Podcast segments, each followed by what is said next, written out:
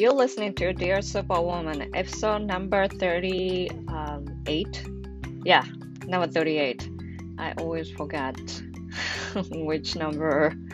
number of episode. Anyway, hello Queens, how are you? I hope you guys doing very well and staying healthy and happy. 今日、これを録音してるのは12月26日、ニューヨークロングアイランドは思いっきり晴れてますけども、摂氏で言うとマイナス3度ぐらいです。昨日クリスマスは一日中雨が降っていたので、キッチンにこもってクリスマスのディナーの食事を作っていました。まあ、そのコロナなので友人を呼ぶこともなく主人と2人だったんですけども、ああ、もう主人っていう言い方嫌いなんです。パートナーと食事を作ってたんですけど、なんかこう、主人とかって言っちゃうんですよね。なんか、I don't like saying 主人。Anyway、今日が今年最後のゲストのインタビュー会になります。今年に収録した人は結構もっともっといるんです。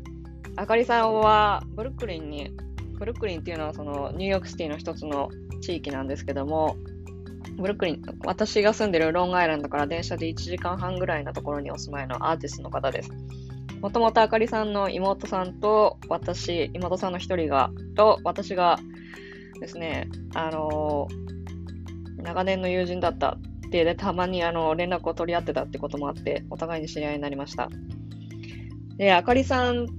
と収録したのが確か、今年の8月の中旬だか初旬だかなんかそれくらいだったと思います。私はこの頃はまですね、結構一番メンタルに来てた時で、この時期はとにかく忙しくしながら、人ともとにかく話をしてこの自分の真っ暗な気持ちからに逃れたいっていう気分だったですね。そんな中、私が大好きなエピソードの一つなんです、これは。なんでかっていうと、あかりさんのお話からこうもう人生は本当に旅だなってわかるし、この大きな気づきを得た後に行き着く場所っていうのが面白くて、あかりさんにとってそれがニューヨークで、私とあかりさんがこう、まあ、友達をとか友達を介して知り合ったっていうのもあるんですけどそれがなんか面白いなと思ったんですよね。でこれが前置きなんですけどまああとはまああのいつもの通り生理痛生理不順 PMS の生理にまつわるお悩みをお持ちの方はいらっしゃいますでしょうかこんな方たちにですね生理中、生理痛、生理不順を改善するための体の栄養面でのヒントをまとめた PDF を無料でお配りしています。こちらは私のインスタグラムのアカウントのプロフィール欄からゲットできますので、お持ちになってください。で、この無料 PDF は今年いっぱいで配るのをやめます。来年からは違う PDF にしようかなと思っているので、今のうちにとっとと持ってってください。で、あとはですね、来年の1月4日から Her Confidence Survey Present Dear Superwoman Virtual Wellness Summit を開催します。私が主なホストのになってですね、22人の女性たちのウェルネスのアイデアをビデオでご紹介していきます。初日の日本時間1月4日の午前10時からコーチエミとライブストリーミングをやります。テーマは Relationship with you comes first です。まあおそらくマインドセットのことだと思うんですけども、詳しくは本人に聞いてみてください。というわけで、Enjoy the episode! See you later! あかりさん、はじめまして。はじめまして。あかりさんがし、あかりさんを知ったのはですね、うん、友達の、あの、お妹さんだよね？そう、私の2番目の妹です。妹さんのななねさんがいて、その七音さんはですね、私のこのアメリカに来たカンザス時代の友人で、うん、一回本当は会おうと思ってたんだけど、七音さん3人でね。七音さんもなんか忙しかったのが何だかわかんないけど、うんうん、会えなくて、そのままですけど。うん、そうね。そう。で、えっと、あかりさんは、あの、うん、アメリカにはいつからいらっしゃいましたっけ、私は2013年の5月に来たのかな最初に。うん。で、えっと、私、あの、初対面なんで、なんメールとかしたりとかしてましたけど。ねえねえ、本当だよね。何年ぶりだろうみたいな。5年以上経ったんじゃないかみたいな。だからもうそれくらい経ちましたっけ？うん、それぐらい経ったような気がするな、最初に話してからは。あーうん、だからだいぶそその時の私から今はもうだいぶ変わったんじゃないかなと思うところもあるよねやっぱ アメリカが長くなるとこうなるかみたいねな。うんうんえっと、あかりさんははい。2013年に来て、うん。だよね。うん、13 13年。うんえそれまでは日本で何されてたんですか？日本であの広告の制作会社で働いてました。うんうんで今はあかりさんはニューヨークでジュエリーデザイナーとしてもうんうバリバリ私の好みのジュエリーを ありがとうございます。あのどういう経緯でジュエリーデザイナーになったんですか？こちらで。結構あのあアクシデントみたいな感じでこう、うん、もともとそのジュエリーをやりたかったとか目指してたとかそういったことはもう一切なくて実際夢にも思ってなかったんですよ。自分がブランドやるなんてことは。そもそもそもそもの話。そうそれでまあずっとあのニューヨークに来てからもあの広告の仕事というかアートディレクションの仕事をあのフリーランスでずっとしててで一時なんかこう仕事がのなんて言うんだろう。仕事が空いた時があって。でその時にこうから？ん？アメリカに来てからだよね。アメリカに来ててでフリーランスだからやっぱりこう仕事がすごい忙しい時と全く忙しくない時といろいろあってで忙しくなくなった時にこうまたなんて言うんだろう。あの手を動かすっていうことがめちゃくちゃ楽しいっていうことに気がつき始めて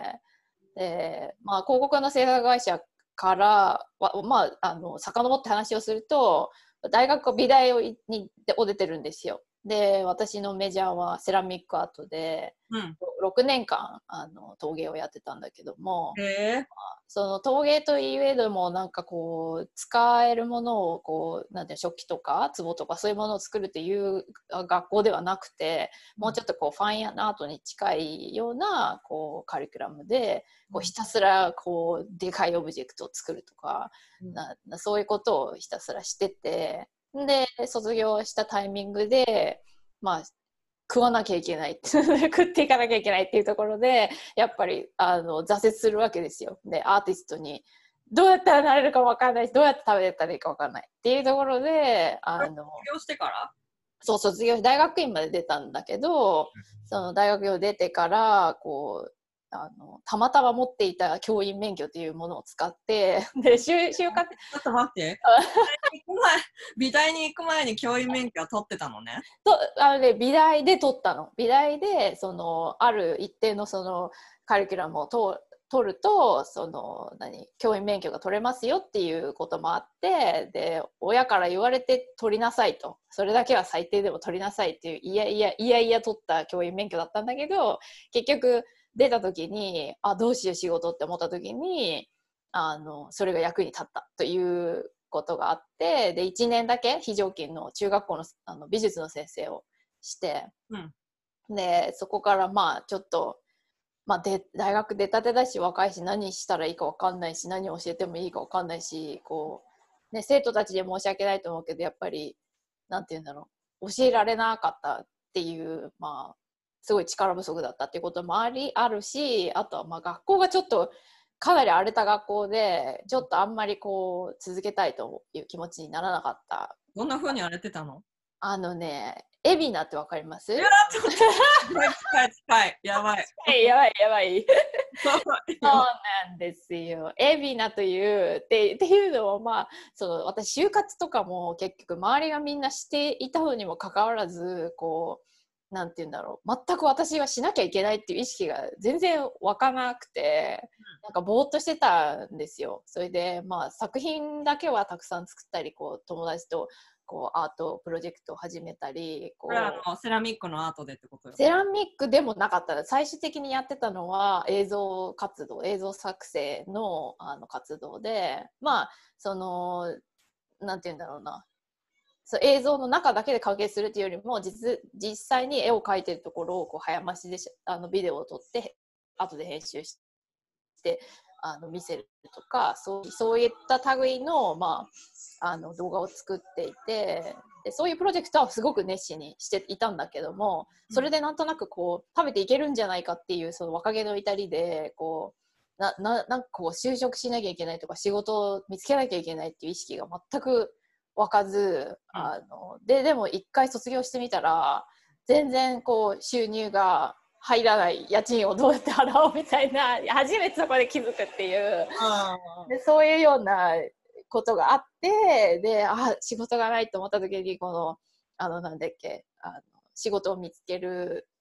ところあの学校にある、うん、そこに行ってみたらそのキューボってなってたあのチラシを見つけ、うん、でそこに、まあ、その非常勤の先生を急急遽探してると。でそこそれを見てであ、まあ、免許持ってるしと思ってコンタクトしたらもう今すぐ来てくださいっていうことになって、えー、うん、だからすごく困ってでなんで私が急ななんていうの先生を救護してたかっていうとその前にいた美術の先生がこう逃げちゃったと。それはあの先生になりますって言ってから分かったことなの？それとも事前に分かってたことなの？なりますって言ってから言って分かったことで。そう。でな何としてでも来てほしいっていう教育委員会の人から言われてで校長先生も今すぐ明日でもみたいな感じだったんだけど。悪いけどそれ騙された感じなの？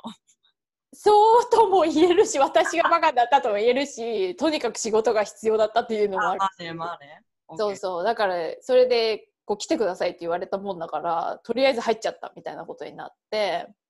でまあそれで、まあ、学校の中を見てみるとかなりその問題の多い学校だった。で、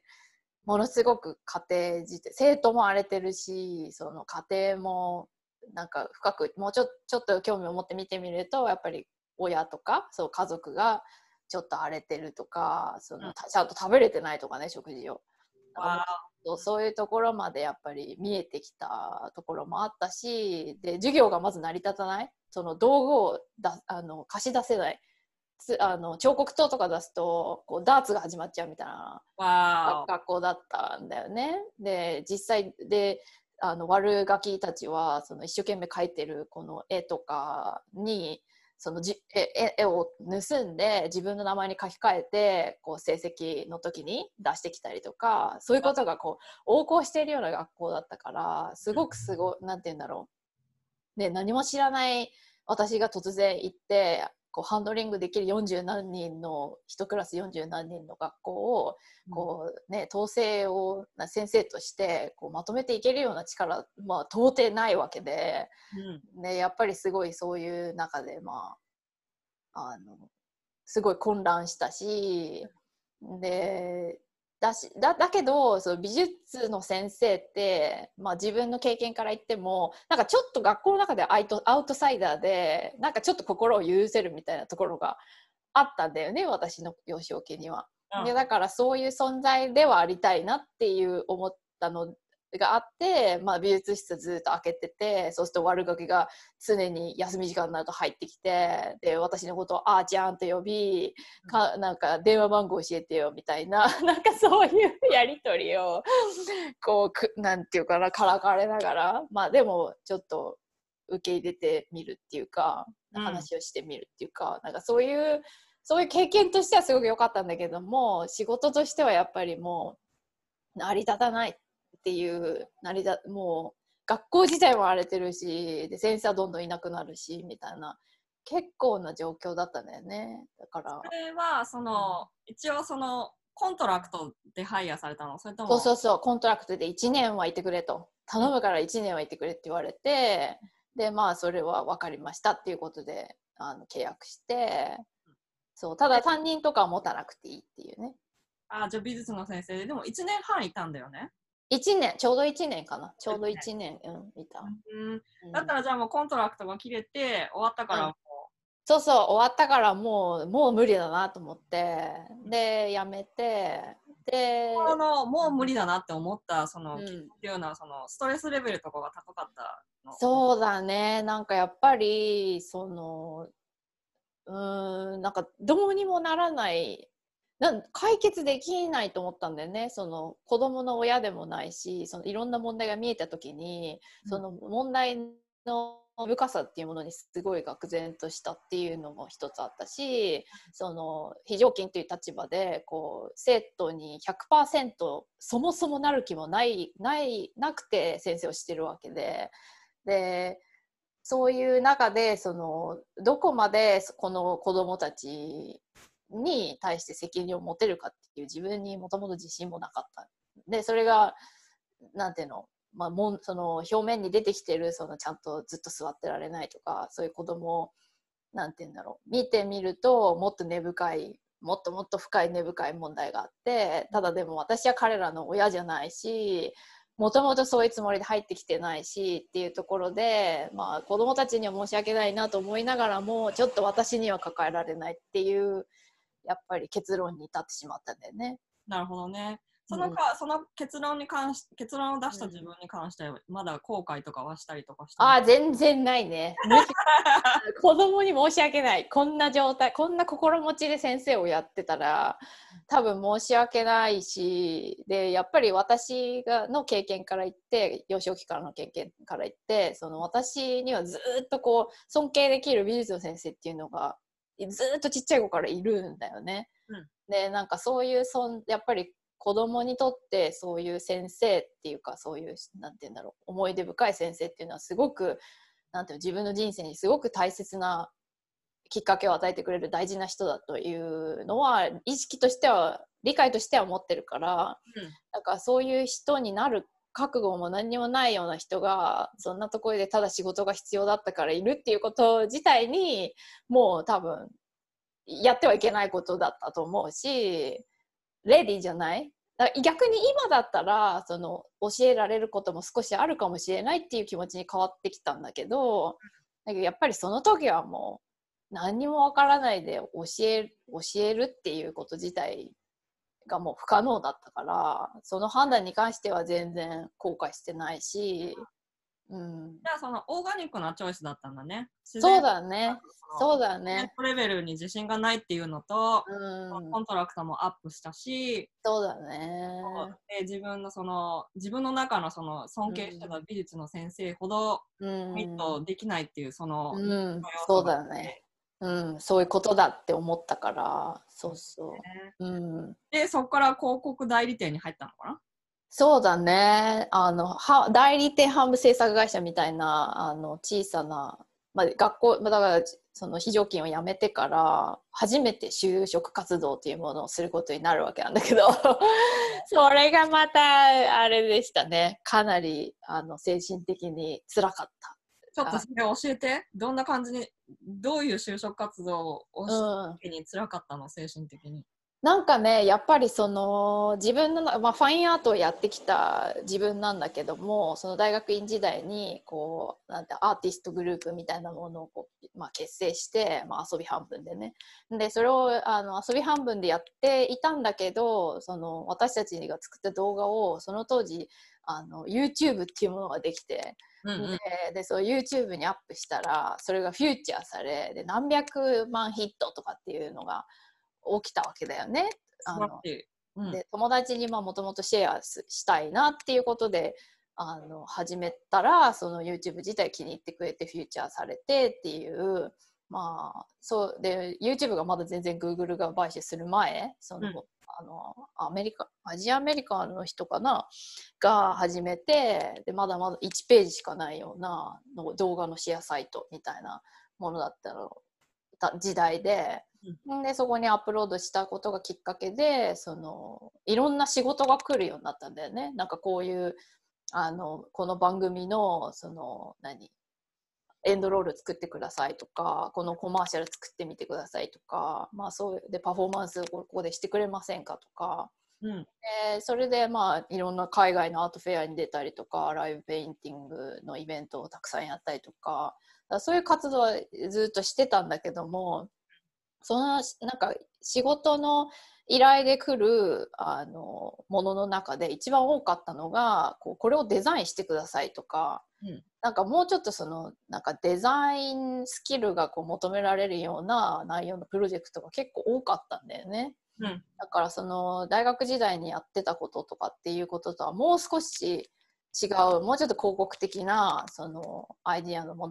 が多かったからそこにこう自分の技術が足りない明らかに足りないっていうことがそれで分かってはいたんだよね。うん、でもうちょっとそのそこら辺のことについて知りたいっていう興味もあったのとあとはまあなんかこうデザインとかこうかっこいいポスター作ってみたいなたったそれだけの なんかイメージイメージっていうかそのかっこいいポスター作ってかっこいいミュージックビデオ作ってみたいなそういうイメージがすごく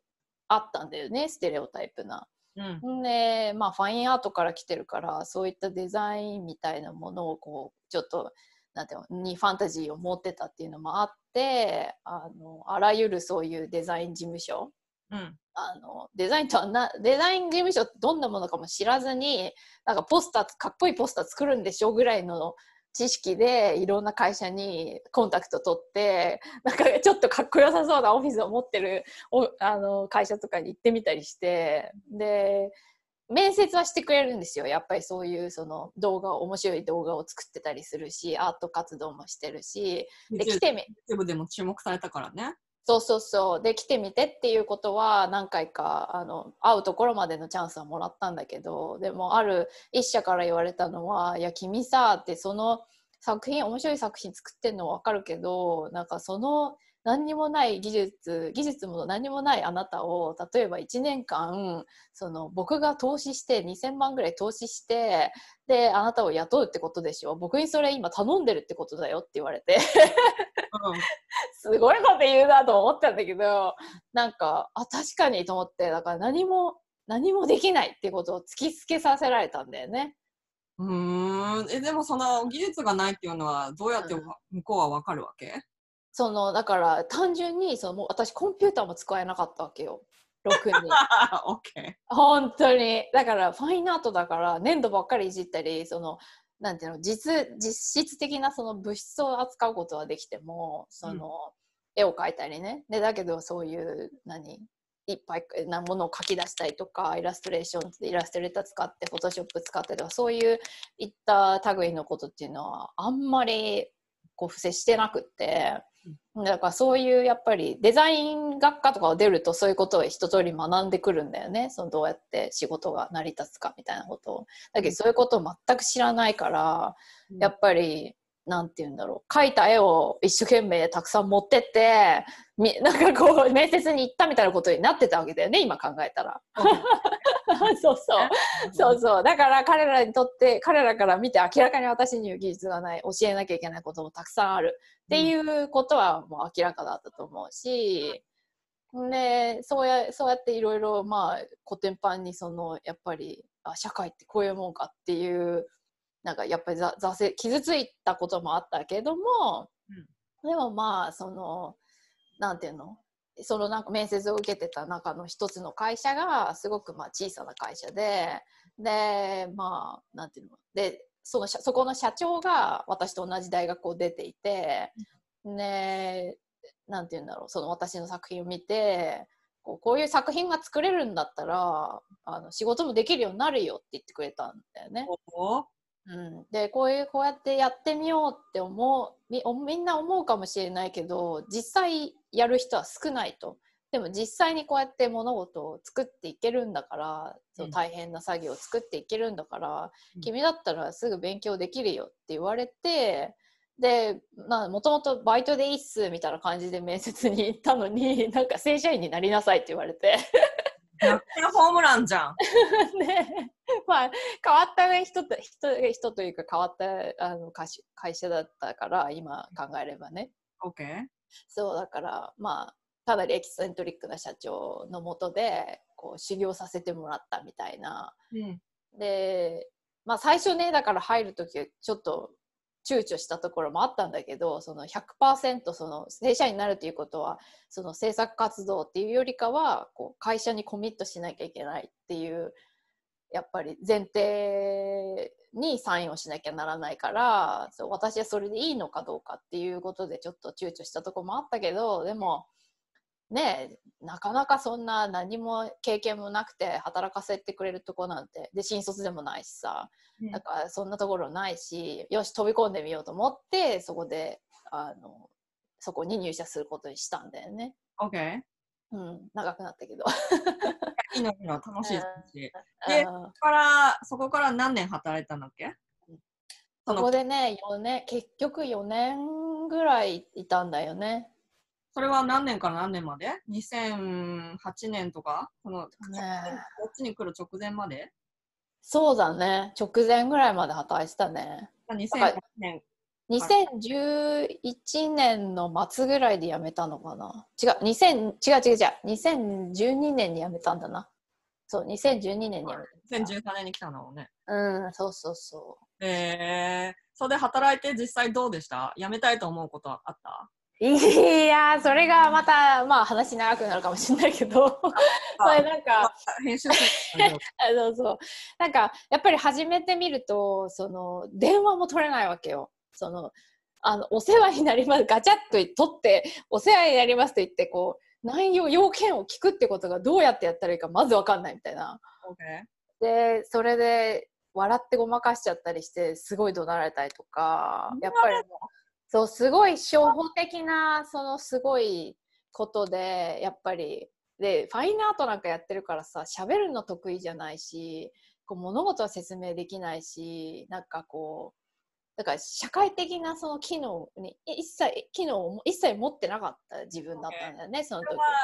もともとあかりさんが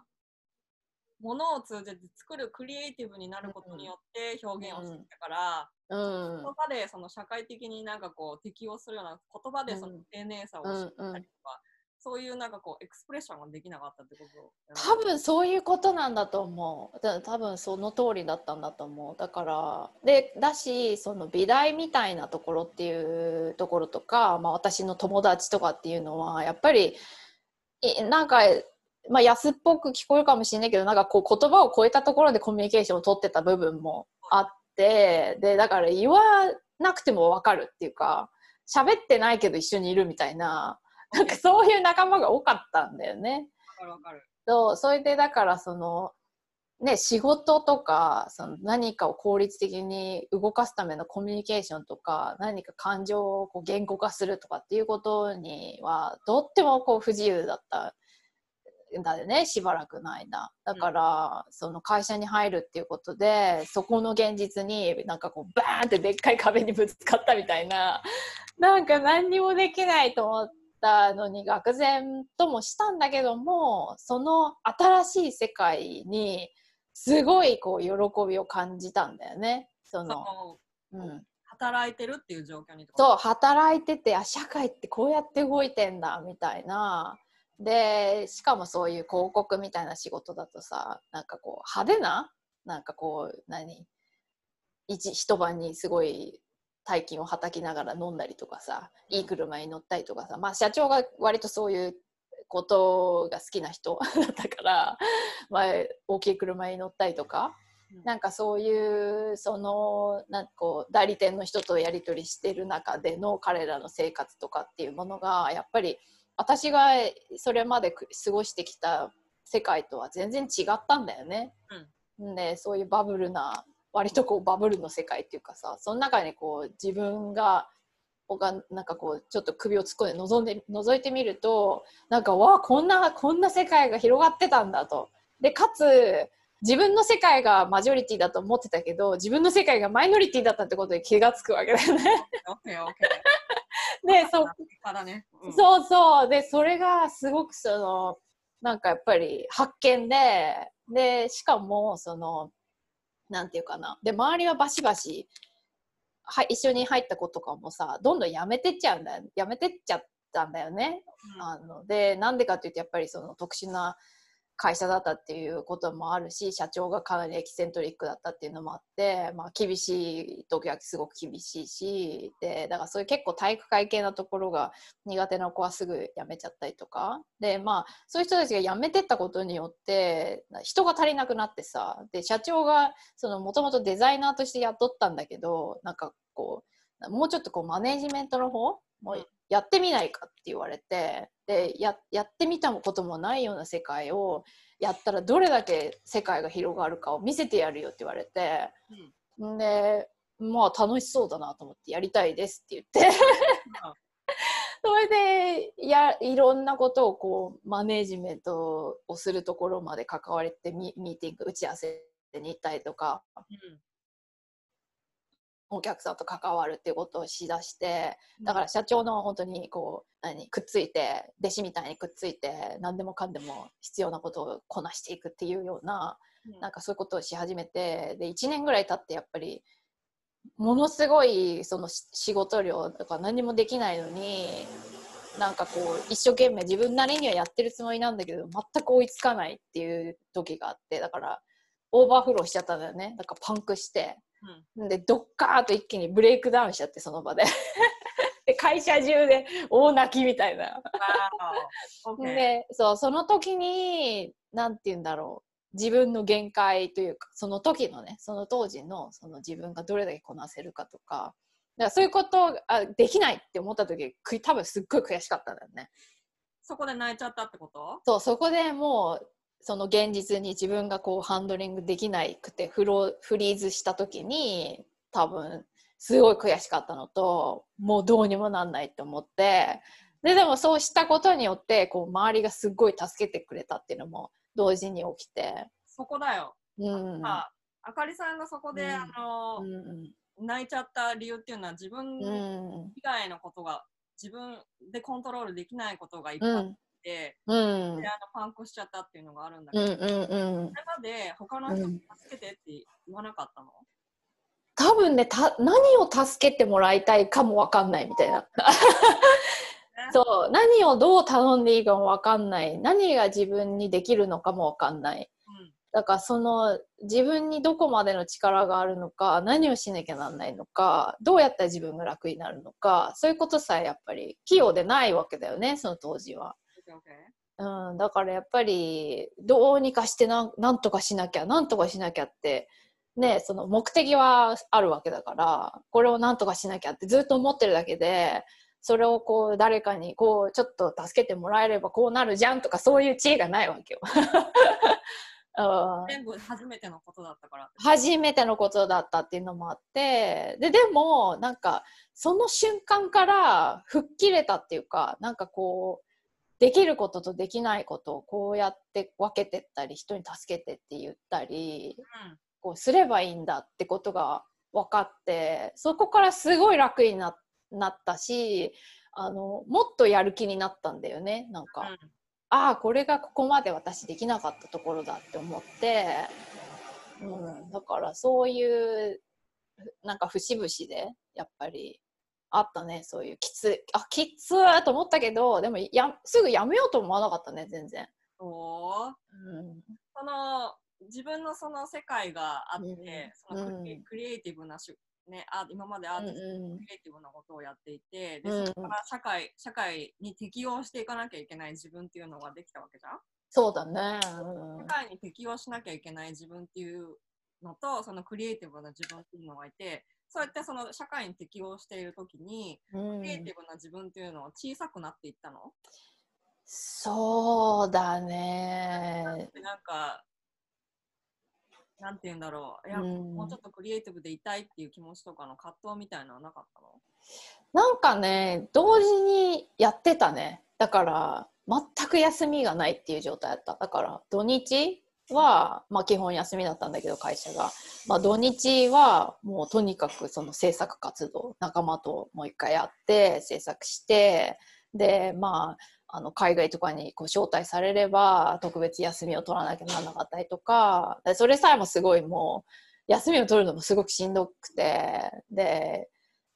そのお願いするのはね日本の会社ってそういうとこあるでしょ。なんか申し,、申し訳ないとかさ。でボスより早く帰れないとかやっぱりそういうことはあったからだからその自分がそのサイドでやってることをもともと認めてはくれてはいたんだけどもその仕事に支障が出るっていうことはちょっとあんまり良しとされないではいなかったからそのなんていうの？でもだからサイドでずっとこう仕事もしながら制作活動もずっとしていたからそんなにそのクリエイティビティがこう小さくなっちゃったとかそういうふうにはまあ全然思わなかった。え逆にそのクリエイティブクリエイティブな自分っていうのをうん、する場所があってサポートするっていうかそういうことがあって、うんうん。でだから新しいその社会に適応していく自分っていうのもなんかこう支えてくれてた感じだよね。そうかもしれない。でそれがそのなんていうの学生の頃にこう仕事として依頼が来た時にどうやってその人たちとコミュニケーション取るとかさそういうことがこうもともと分からなかったものが会社に入ったことであこういう時はこうやってギャラの交渉するんだとかさなんかこうやってそのなんで業界ではこうやって物事広告の仕事をこうやって進めていくんだとかこうやって資料は作るんだとかそういうことをこうとにかく下支えしていくような知恵がこう詰まっていたからその全然その自分がやってることと全然正反対のことをやってるとかっていうことになで辛かったとかそういうことは一切なかったね。なるほどね。うんそれでさっき言ってたみたいにその休みを取るのに罪悪感を感じてたっていうのはそのまあその会社の環境もあってね、うん日本もともとそういう環境があるけれど、うんうん休む時間っていうのはどういうふうに取っていったの？うーんとねまあ最初の頃はそれなりに普通にまあまあなんていうかな、まあ、例えば大きい企業で本当に何8時から何5時とか6時できちっと仕事が終わるっていうような業界ではもちろんないんで だから仕事がある時は一生仕事してるしで寝ないで仕事しなきゃいけない時もあるしだからそういう意味ではすごく忙しかったっていう印象は常にあってで休みもそのなんていうの土日はまあ基本休みだったけれどもその長期休暇みたいなものをやっぱり取るで申請することさえ辛いっていうかそのネゴシエーションをしするのがしんどい すごくストレスだから取らない方がマシみたいなやっぱり感じだったよ。そうなんだ。うん、あえて休みをと取るのはどうやってやってたの？交渉したりとかしたの？あえて休みを取るときはそのだからすごく大きなトレードだったのがあの一回その中国台湾かな台湾かなんかのそのアートフェアに招待されてでこれに行きたいとこれにあの出席したいからこれだけ休みが必要だっていう会社に頼んでてそれでそしたらナナが結婚するってなってででハワイでやるみたいな話になりで結婚式だからさ行きたいじゃん。で休み取れると思うじゃん。そしたらどっちかにしろって言われたわけよ。でどっちかにしろって言われた時に私のそのクリエイティビティとかその何？い生きがいっていうかさその作る友達と一緒に作って本当に楽しんでたからそれを横に置いとくなんてことができるわけがないわけよ。んでしかもそのなんていうかなそれは別の話でしょって思ったしで家族とそれで喧嘩にもなったしそんな会社辞めてしまいなさいみたいなさそんな結婚妹の結婚式も休,、ま、休みをくれない会社になってどんな会社なのみたいなさ、うん。そういうこともあったしなんていうかなだから全てがそうすごいストレス。そのそのイレギュラーななんか会社がこう作った決まりをちょっとでもずれるってことがすごくそのストレスにになるってことが分かってるから何かを排除しようとするんだよねそういうストレスを。でなんとなくこう巻かれていれば安全みたいな。うん。その時は辛かったね。だから今でも後悔してる。その時いナナのナナの結婚式に行けなかったっていうのは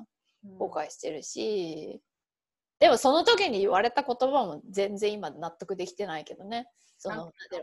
なんか。そのけ妹の結婚式の日をずらせとかさ。言われたし。だから What the fuck? そうだからこれその日に休むの会社にとってリスクが大きすぎるとかたった1日とか2日だよ。そうだからそういうそのプレッシャーっていうかその空気とかその人との話とか周りとの関係性とかもうそういうものにこう取り,、ま、取り巻かれるとでましてや若いし自信もないしさなんかこう自分の中に歴としたシーンがあるわけでもないし、だからその中でそういう判断をさせられちゃったっていうのはなんかねやっぱり辛かったよね今考えても。うん。っていうかそれはあのその自分で決めて自分でその、いやそういう状況があっても妹の結婚式は1日しかないのでうん。っていうそのオーガニックなうん、選択肢がないじゃん。っそうなんだよね。だうん。ていううん。個人の事情を排除してるよね、その時は。そうなんだよね。だからそれがなんていうの？まあアメリカに来てみりゃさその世界のスタンダードと相当ずれてることは明らかなんだけど。そう。当時はしょうがないしょうがなかったんだよね。その当時はその世界しか知らないもんでやっぱりそのなんかこういうもんなんだってこう自分を一生懸命説得してで家族もねとの何コンフリクトもそうなんか排除したいしめ面倒くさいし疲れてるしでだからそういう全てのことがこうななんかこう仕事のために犠牲にしなきゃならなかったっていうことはそれもそうなんだよね。その、うん。生産性とかさ、効率性とかさ、うん。それでそのそっちが優先されて、うん。の都合っていうのは、うん。なる排除されたりするよね、やっぱり。そうだね。だからそそこになんかこうなんていうの美学があるようなことをあるんじゃないかと思わせられるっていうか なんていうんだろう。だよね、日そう本。なんだよ。そうそう。なんかそれそうやって死ぬ物狂いで働いてなんぼでしょっていうそれが当たり前でしょっていうそれが仕事のねあの美学でしょっていうそのでも誰から言われたわけでもないんだけどね。誰から言われてまあこの周りのその空気を読みながら生きていくと、そういうそうそうそう。そう。で協調性とか会社としてとかその時当時持ってたその意識っていうのはやっぱり、うん、そういうもの日本特有のものだったかなとは今思えば思うけどね。その時は分かんないよね。それは。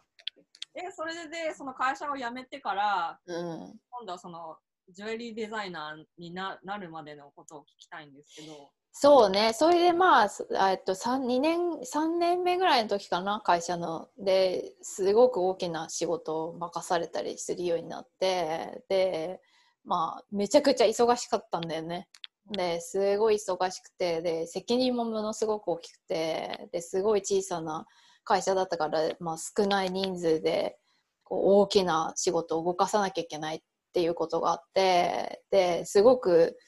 まあ、本当に精神的にきつかったっていうのもあるしあとはすごく大きなミスをしたんだよねその時に。あのかけてた予算何3000万のお金がいきなり1日でバーンみたいな飛んでっちゃうっていうかさで そういうで中で警察に行って謝りにも行かなきゃいけないしクライアントと頭下げに警察に行って警察のすごい悪態にあったりとかさなんかそうやってやってたらさ気づいたらまあ昼食べる時間なくて昼食べてないとかで毎日そのストレスとかでお腹も壊してんだけど見ないようにしてんだよねなんか。でそれこれが私はよくお腹壊すしっていうふうにずーっと思い続けてでそしたらだんだんだんだん食事が取れなくなってきて、あー、OK。うん、でだんだんそのあの朝すっごいしんどくて電車に乗れないフラフラするとかうん。なんかこうパニック症候群みたいなものがは発生しだしたりしてでだんだんこれおかしいなと思いながらもやっぱり乗り切らなきゃいけないものは乗り切らなきゃいけないっていうじゃ思ってるからで誰にもその後ろにバックアップがいないっていうこともあってでうん。絶対にやんなきゃいけないってどこかですごい思っててそうそれでなんとかなんとか切り抜けたいって必死にやってるうちにだんだん体がおかしくなってくる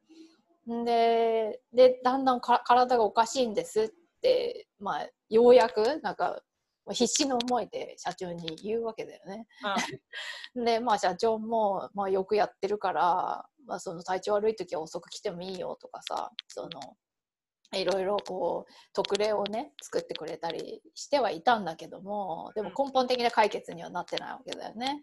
仕事があるからね。うん、それでそのその社長に怒鳴られる夢を夢で起きたりメ E メールを忘れちゃった見るの忘れちゃったっていう悪夢で起きたりとかさそういうことが起き始めてて、ん。でそのまあ同時進行ぐらいでその当時その同棲してたあの彼ともなんとなくこううまくいかないっていうか、うん。なんかこうもう別に恋愛としてこうなんていうの成立してなかったんだとは思うんだけどでも何も変えたくないわけよまた。引っ越しも嫌だしもうなんか転職とかも意味わかんないしみたいな。とにかくそのままでいてみたいななそういう気持ちでいたんだけどもやっぱりなんだかんだ言ってうまくいかないとかっていうことがあってでまあ会社を少しだけ休ませてもらったりとかそれだからちょっとオンオンオフみたいな感じでね仕事をししてる中であの何地震が起きるわけですよ。3.11が。起き。んでさそれが3.11でで6.11にですねなんとあのその同棲してたここまでプライベートなこと言っていいのか分からないけどそのえさ6.11の日にそのその同棲してた彼氏にそのもう一人彼女がいたってことが発覚するわけですよ。Holy shit. でしかもその人にもう一つアパートがあったっていうことが発覚して 面白いでしょ？でで突然その子が訪ねてくるっていう事件が起きるわけですよそこで。Oh my god. で、時ちょっと話していいこううんうんあのさその体調がおかしかってうん休んだ時にでもこれ自分もしかしてうつ病じゃないかもうつ病かもしれないって思わなかった？あのね思いたくなかったっていうのが強いかもしれない。これなの私ねう最近,、ん、最近私自分が軽度のうつ病なんじゃないかって思うことがあって。ああそうなんだ。これがねうん。その、母が最近今日うん。先月なんだけど母が手術をして、うん、で母がねうん。心臓の手術をしたの、あそうなんだ。大変だったね。それで開胸手術だった、大きい手術だったのね。あそう大変だそれは。してて。うん。その間に友達とすごいごたごたがあって、あすげえ落ち込んだの。あすごいすごい落ち込んだの。もう、あそう。は自分でコントロールできない。うんうんうんうんできないのは分かってるけど、うんなんか自分にもできることがあるんじゃないかって思うことがあって、うんうんうんでも、なんかもうすごい気分のアップダウンがすごい激しかったのね。ああそうなんだ。あ中旬ぐらいまで。あうんうんから下旬にかけて。うん。もしかして私、うつ病かもしれない。軽度のうつ病うかんうんうんでも、その、うん私たちでね、その精神的病にすごいこうトラウマがあるわけじゃん。で、自分がその精神の、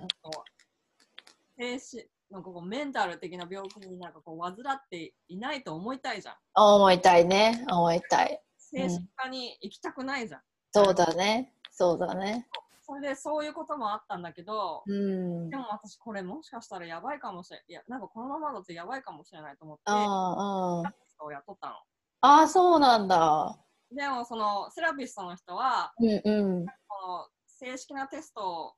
をもちろんその申告だったらするんだけど、うんうん話してみたいっつってうんうん2回目の話をするんだけどうんうんうんまだねなんかこう正式に「いやうつ病です」とかは言われてないのまだ。なるほどなるほど。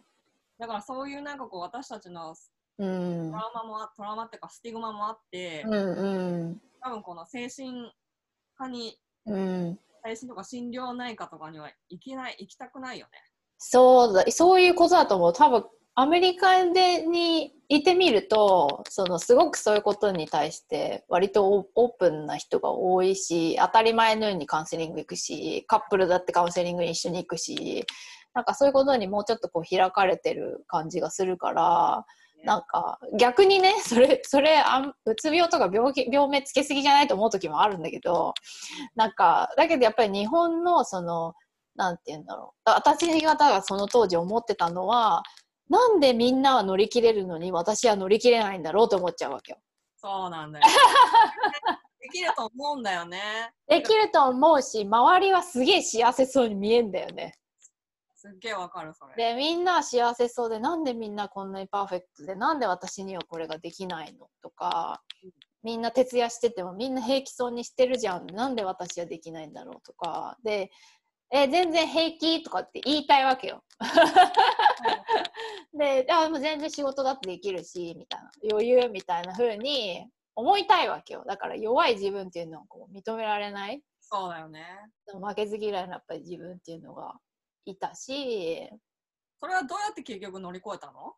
だもう結局食べれないからも結構究極のところまで行っちゃってその拒食症っていうかもう味覚ないしででその3.6.11が起きた時にもう精神的ショックで体が動かなくなっちゃったんだよね。だからその当時はなんとなくこうごまかしながら会社に行ってこうしんどいって辛いって思いながらその時間を過ごすっていうことをしてたんだけどそれさえもうできない。もうもう無理ですっていうところまで行っちゃったわけねその時。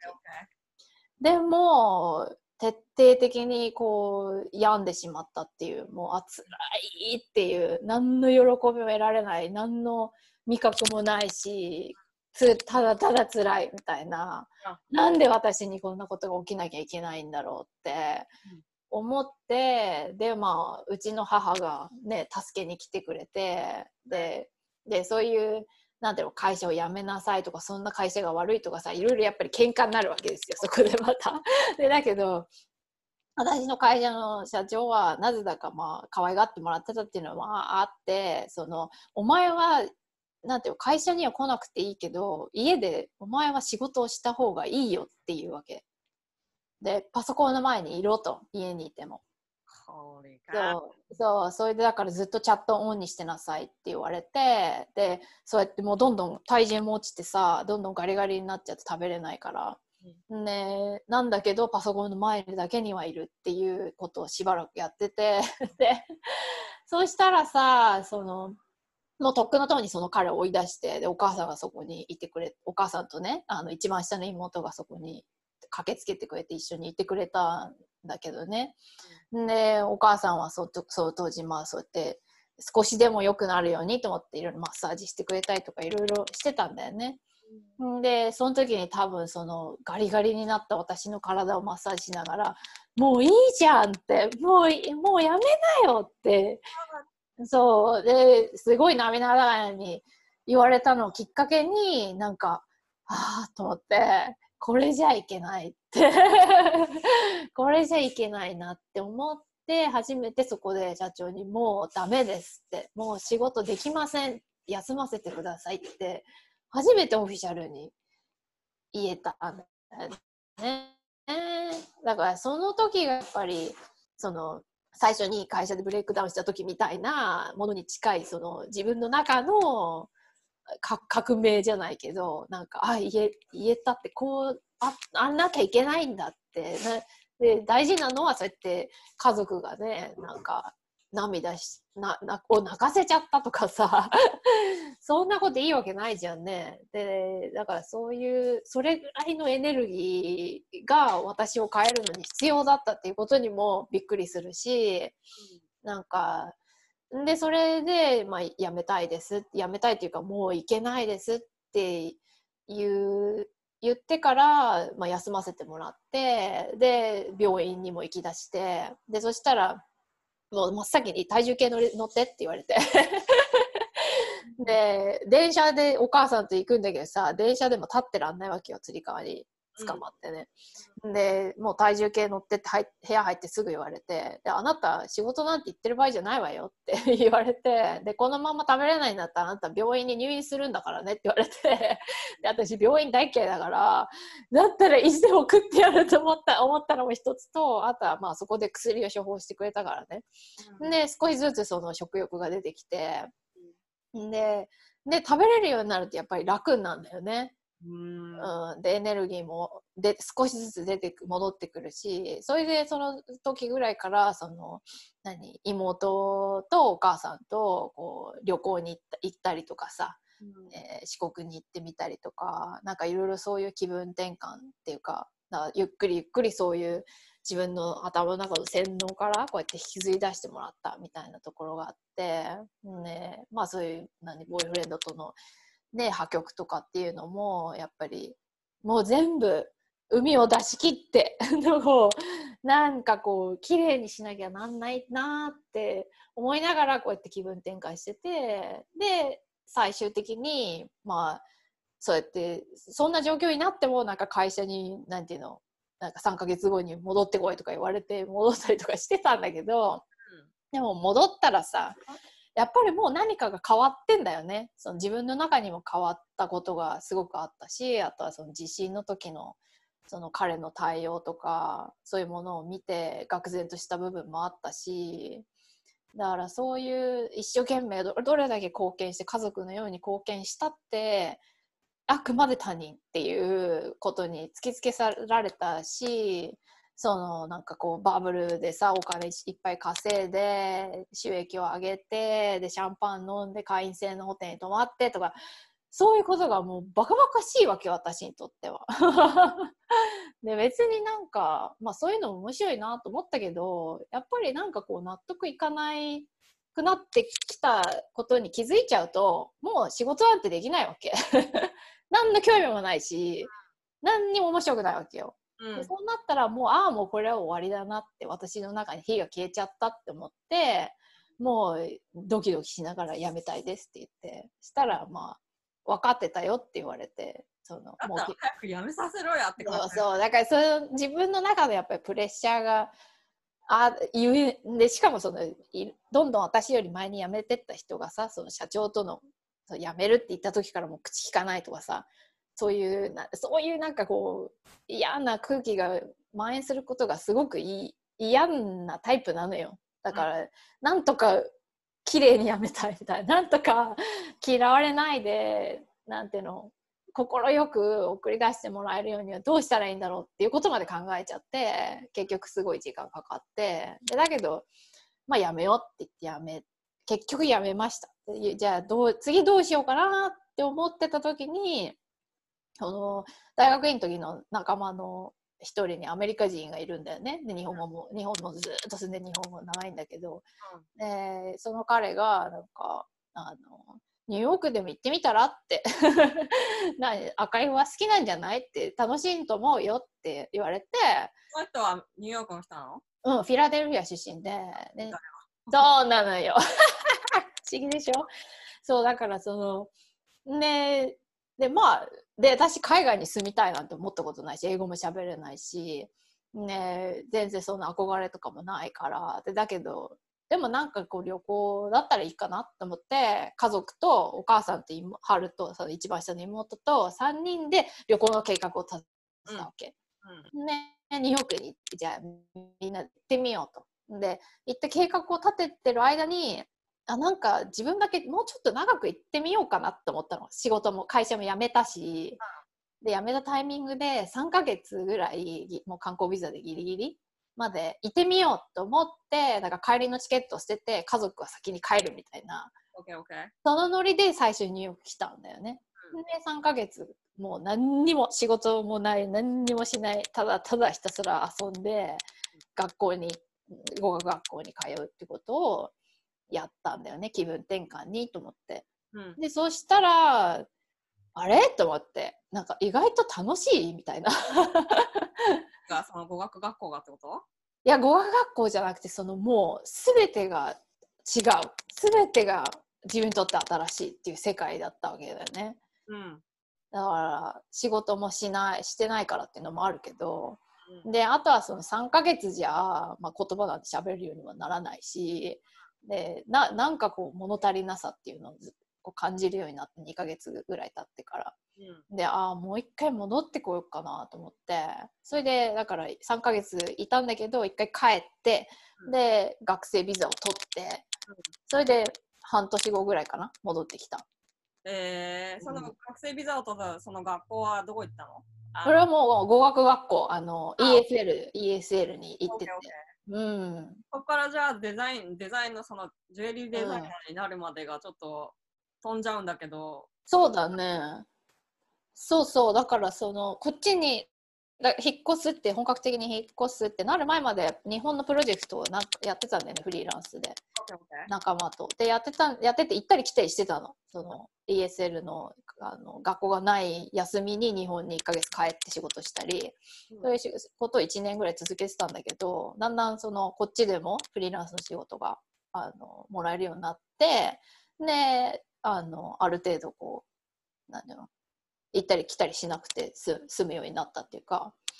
そうそれででフリーランスでデザインの仕事をこうあのしてる間にそのよく仕事をくれてたクライアントのあオフィスっていうのが Garment District にあって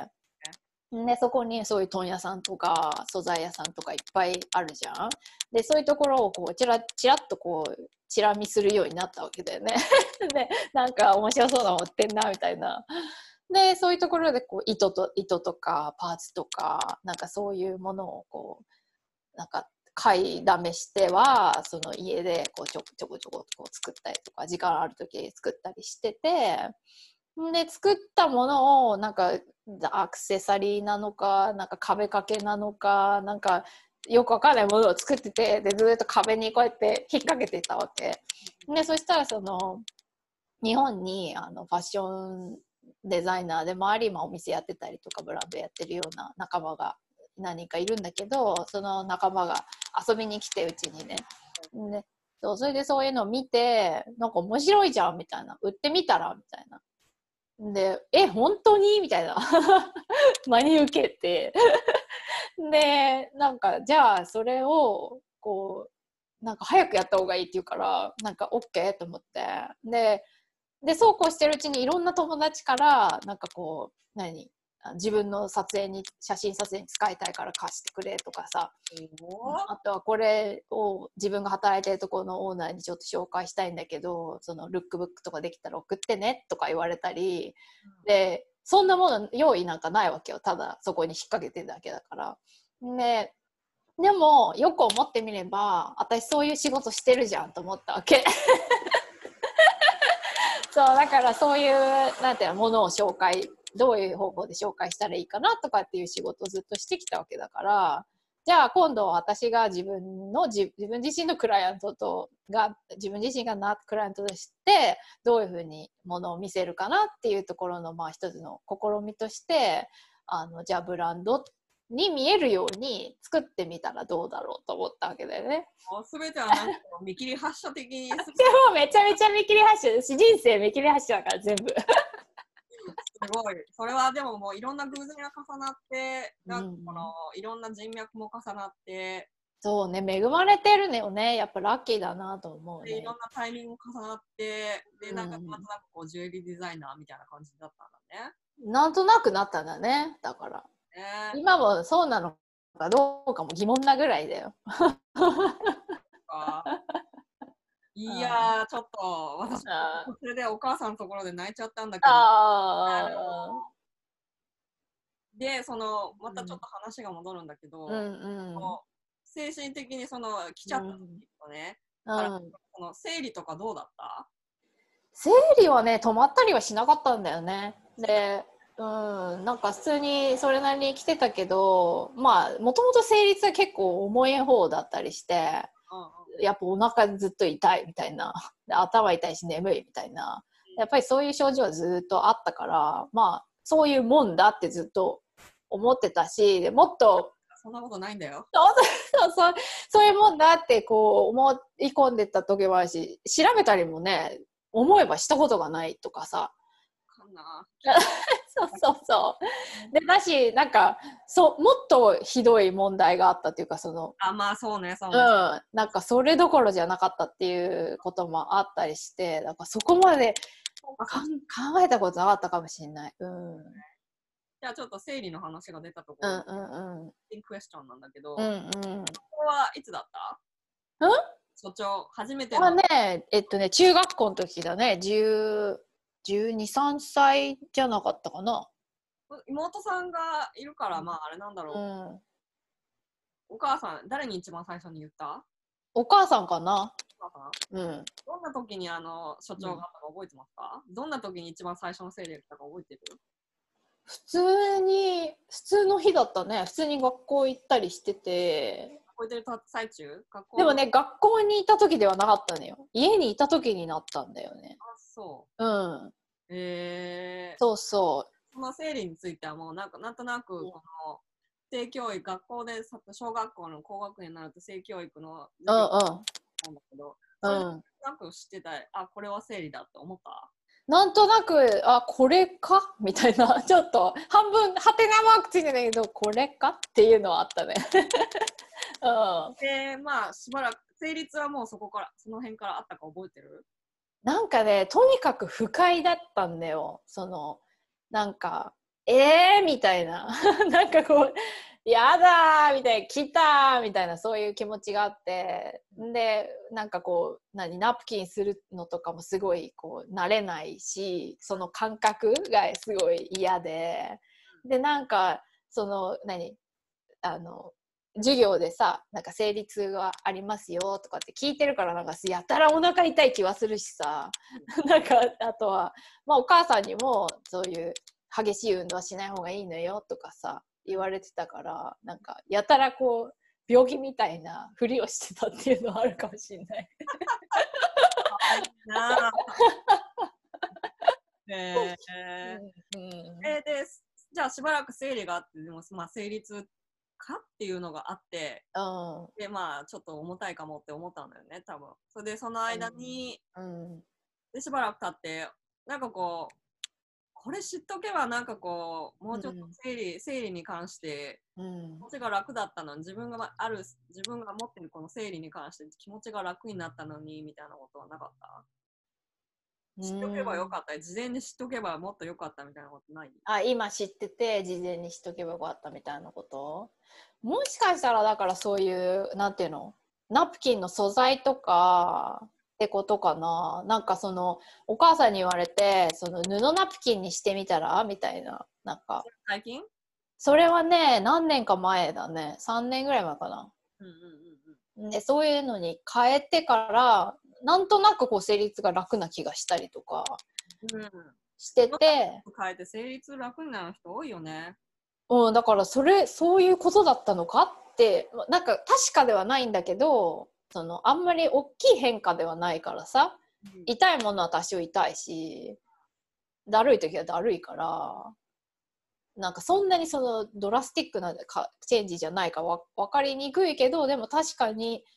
あらそれを知ってたらもっとこうナチュラルな方法でこう楽になる方法うん、っていうものがあったのかなとも思うしでも生理でもプールに入れとかさ中学校の頃言われてたからさ。なんかね、そのエピソードよく聞くんだよ。あれは辛かったよでもやなんでと思ったそんなだってこれが何なのかよくわかんないような時にねそのプールとか飛び込めさせられて。恥ずかしいじゃん。ところってでも担保とかできないじゃん、怖くて。できないしそんなこと教えてくれてなかったよやっぱナプキンしか教えてそういうのも知った方がいいんだよね。うん、だからそういうその恥ずかしがらないっていうかなんかでしかもなんかこうなんか隠さなきゃいけないみたいなのがやっぱりそうよね。嫌だなんかしかもあのコンビニ行ってナプキン買う時に紙袋に入れられるのとか嫌だそうだよね。うんなんかあれすっごい不思議な感じするあそんな気遣いを見せなくていいみたいな。ええいらないみたいな、うん、やっぱりそうか。だからなんか恥ずかしいものとして教えられた気がしてだよね。なんかそれがすごい違和感ある今だとやっぱりそうだよね。うんじゃあ別になんか隠さなくてもいいと思うし、だって当たりじゃん、この。みんな知ってるしみんな怒ることだし、そうだよね。うんだでもさ、なんで私たちは隠さなきゃいけないかっていうと、男性から、男性の視点から見て、それをなんかおかしいとか恥ずかしいと思えって言ってる気がするよね、やっぱり。そうかもしんないよねそれそりゃさそんななんか血がバーとか出てるズボンとか履いてるのを見たいわけじゃないけど見たくないし、見せたくないよね。見せたくないけどでもそういう教え方じゃなくてもよかったのかもなってその最初のエンカウンターじゃない？そのなんか自分の体に起きるそのすごいデリケートな問題を教えるってすごいいいなんていうの？大きなことなんだなっていう今では思うかも。覚えてるからどうやって教わったね。の、うん。それでしかも戸惑うじゃん、初めてのこと。そうなのよ。これなのか？みたいな状態とかさ、でさっきね。うん、んないし、だからもっとなんかベーシックな基礎、ベーシックなこの、なんかうん。生殖器についての機能とか、そうだね。こることとして教えてもらいたいよね、やっぱり。教えてもらいたいしもっとオープンであっていいんじゃないかなと思うね。そうだよね。うん、私の仕事です。うん、なんか赤飯を炊くっていう抽象的ななんかその めでたいことなんだって言われてもちょっと分かりづらいなっていう、たいから。ねなんか恥ずかしいしさ、そんなお父さんとかがさ、なんか、お、生理来たのかお前とか言われてさ、一応セクハラだよね。それで赤飯を一緒に食うって何なんだこれはって子供なりに思ったよ、やっぱ。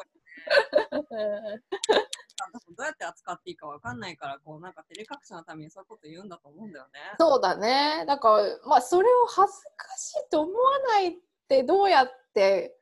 自然なこととして受け入れることができるんだろうなとは思うよね。どういうプロセスを経てそうなるんだろう。でも、私の、私のそれはミッションの一つで。うんうんうん、だけど確かに考えなさすぎるのかもしんない今思うとこんなに毎月来てるのにうん。あんまりそのことについて考えないようにしてるじゃん、隠したいからね。うん、やっぱ隠したいっていうこともあったかな難しいものとしてなんとなく扱ってるじゃん、私たちが。確かにねこれはあるかもね。あとは面倒くさいとかね。面倒くさいとは実に私は思ってるかも。成立があるからなんですよ、やっぱり。なんとなく。そうだね。そうだね。うん。うん。エネルギー的に落ちたりするし、その仕事で、成立があって仕事に行けなくなったりとか、その法律とか重要視してる人たちとか、うんうん。そうだと思うんだよね、やっぱ。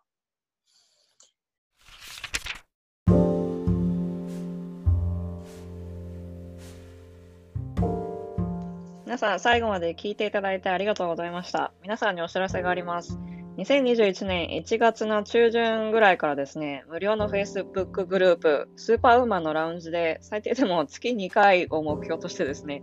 生理のことについて勉強するワークショップを皆さんとやっていきたいと思います。まだまだ何も始まってないんですけども、ご興味のある方は、インスタグラムのプロフィール欄からそのページに飛べますので、ぜひ事前にサインアップしてくださいませ。Thank you for listening. Have a great next year and a happy new year. And I hope to see you very soon. Maybe I'll be back before the calendar turns. See you later. Bye.